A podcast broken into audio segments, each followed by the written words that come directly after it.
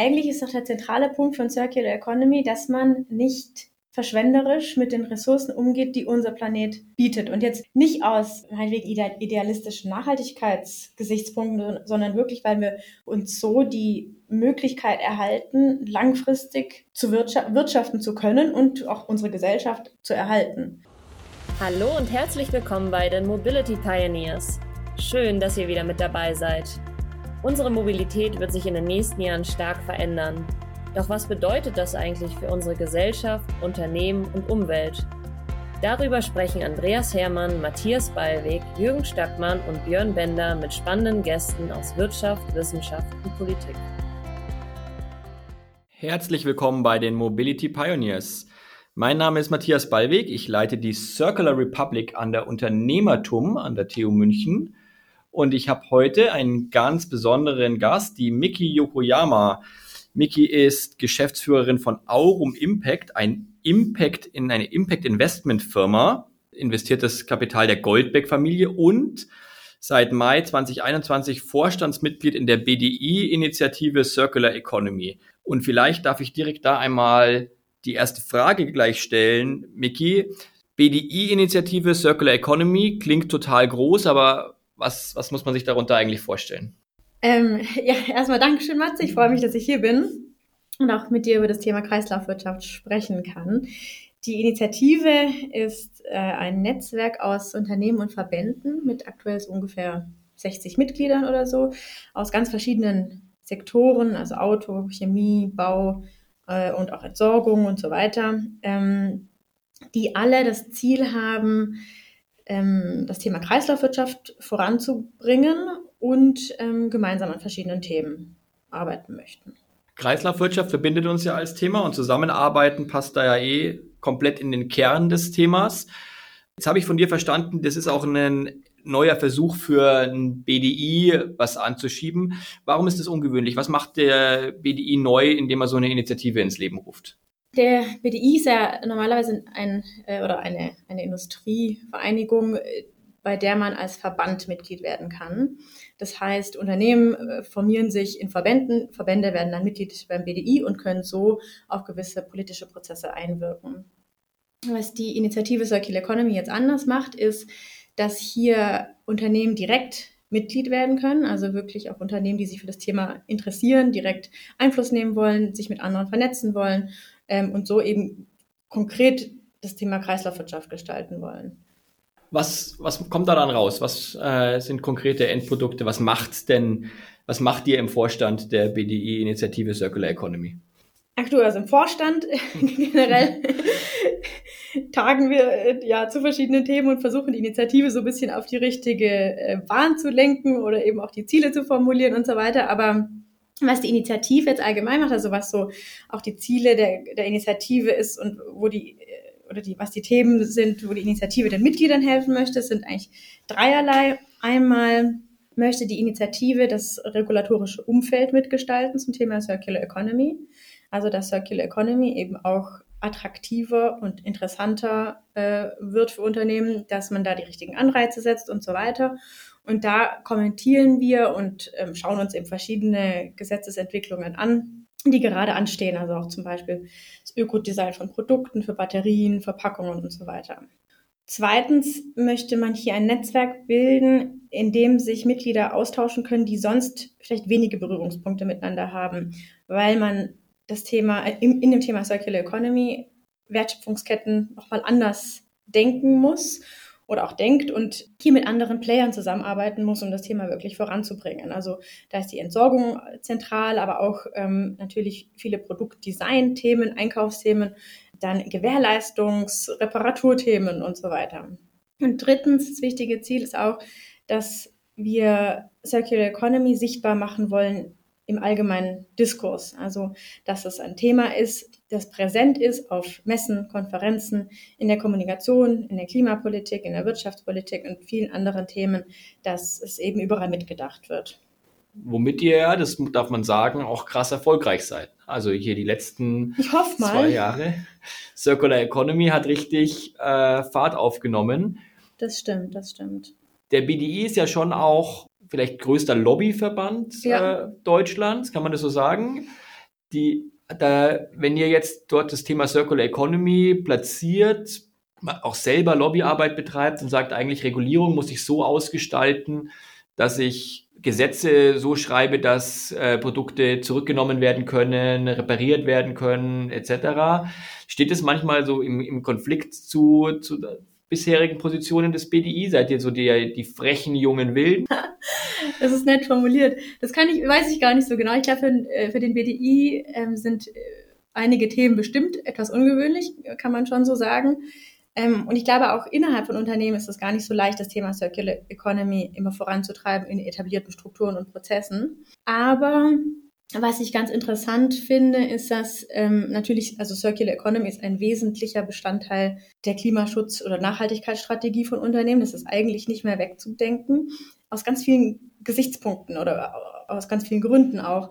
Also einmal, weil man äh, das Thema Ressourcenknappheit hat, dann zweitens das Thema auch allgemeine planetare Zerstörung, sagt man mal, dass durch ähm, Ressourcenabbau zerstören wir ungefähr 90 Prozent der Biodiversität auf unserem Planeten. Dann ähm, kann man unglaublich viel an Energie ähm, einsparen. Und nicht zuletzt ist es jetzt auch seit ungefähr einem Jahr natürlich noch viel wichtiger geworden, in der Rohstoff- und Ressourcenpolitik unabhängiger von anderen Ländern zu werden.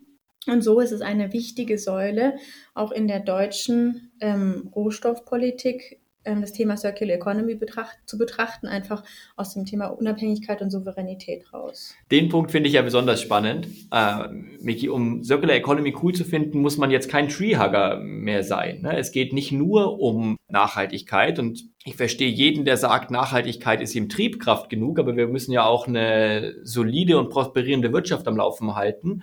Und wir sehen jetzt, dass ich da einfach ein Resilienzthema habe dass wir in enorm vielen Teilen unserer Wertschöpfungskette abhängig von totalitären Drittstaaten sind. Dass alle möglichen ja. Rohstoffe, die von, die ich für eine Energiewende und für eine Verkehrswende brauche, Lithium, Kobalt, Nickel, Kupfer, Platinum, dass das alles entweder in totalitären Drittstaaten aus der Erde gegraben wird oder verarbeitet wird, oder mal mindestens in, äh, in China und dann natürlich eine, tatsächlich eine gewisse Abhängigkeit ist. Und da kann ich jedem rein militärisch denkenden General oder auch strategisch denkendem EU-Kommissar erklären, warum Circular Economy eine Säule von tatsächlicher Ressourcenunabhängigkeit in Europa ist. Absolut, ja, das stimmt. Ähm, ich glaube, man hat den Gesichtspunkt schon immer auch so ein bisschen im Hintergrund betrachtet, aber da waren halt andere Kriterien irgendwo oder wurden andere Kriterien äh, priorisiert, ne? Preis, Verfügbarkeit, ja, hauptsächlich die zwei. Ne? Und dann, wenn es eben aus China günstiger kommt, dann denkst du gar nicht so drüber nach. Und ich glaube, das ändert sich jetzt. Das ändert sich jetzt. Aber es ist schade eigentlich, dass viele Nachhaltigkeitsthemen werden ja jetzt so als wirtschaftlich auch attraktiv beschrieben. Das hätte man vor zehn Jahren eigentlich auch schon machen können.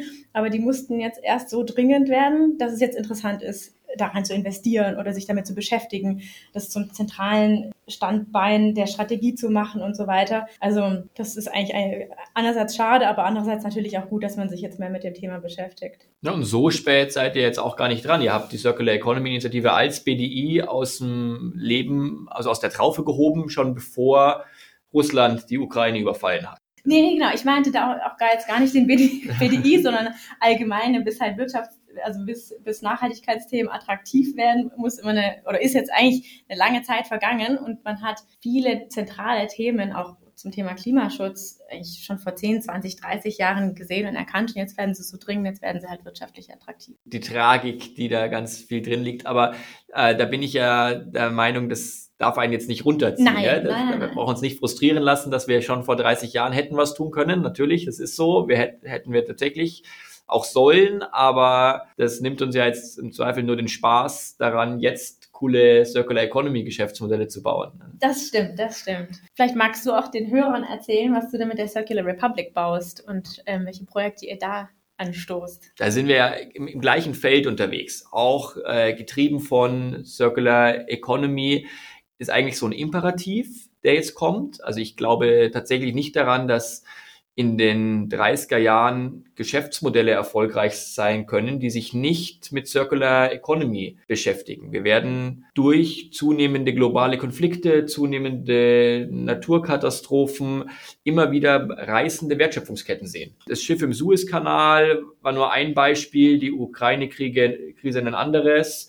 Wir sehen immer wieder, dass einzelne Wertschöpfungsketten reißen wir sehen immer wieder, dass die Preise für einzelne Rohmaterialien teilweise im Faktor 10 nach oben schnellen. Dementsprechend, wenn ich in so einem, in so einem Umfeld erfolgreich sein möchte als Unternehmen, muss ich mir Gedanken machen, wie kann ich eigentlich meinen Kundennutzen mit minimalem Rohmaterialeinsatz verwirklichen. Die, die Gründe verstehe ich schon, aber eigentlich ist doch der zentrale Punkt von Circular Economy, dass man nicht verschwenderisch mit den Ressourcen umgeht, die unser Planet bietet. Und jetzt nicht aus meinetwegen idealistischen Nachhaltigkeitsgesichtspunkten, sondern wirklich, weil wir uns so die Möglichkeit erhalten, langfristig zu wirtschaften zu können und auch unsere Gesellschaft zu erhalten. Und den Punkt darf man, glaube ich, nicht vergessen, dass wir immer weiter ausbeuten, ausbeuten. Und ich weiß gar nicht, wie viele Planeten wir eigentlich aktuell brauchen, ähm, um, wenn wir so weitermachen würden wie bisher. Es gibt ja immer so den Global Overshoot Day oder so.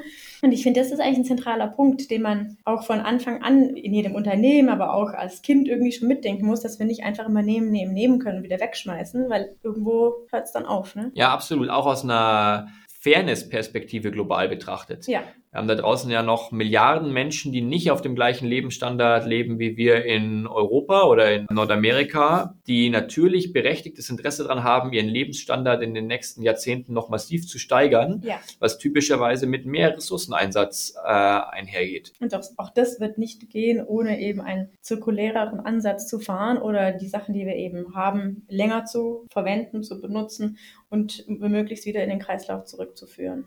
Und so dementsprechend versuchen wir den auch jungen Startups jetzt hier an der Unternehmertum und beziehungsweise mit der Circular Republic genau diesen Ansatz ins, ins Blut zu bringen und einfach an im Geschäftsmodelldesign auch in der frühen Phase mal die Frage zu stellen, überleg mal, wenn dein, wenn aus dem Boden gegrabene Primärmaterialien Faktor 10 teurer werden, hast du dann eigentlich noch ein attraktives Geschäftsmodell. Mhm. Und wenn Gründer dann sagen, ja klar, ich habe sowieso ein Software as a Service Business oder was auch immer, dann ist auch alles gut. Mhm. Aber wenn Gründer dann ins Grübeln kommen und sagen, eigentlich, wenn Rohmaterial deutlich teurer wird, weiß ich nicht, ob mein Geschäftsmodell noch das attraktive ist, dann muss man genau da ansetzen und überlegen, was ist denn das Kundenbedürfnis, was es zu erfüllen gilt? Mhm. Und gibt es nicht auch einen Weg, dieses Kundenbedürfnis zu erfüllen, der mit weniger Rohmaterialeinsatz äh, einhergeht? Weil dann ist zum einen aus einer globalen Fairness-Perspektive besser, nachhaltig äh, besser, äh, also einfach auch für das Überleben des Planeten nur solche Geschäftsmodelle sollten gebaut werden.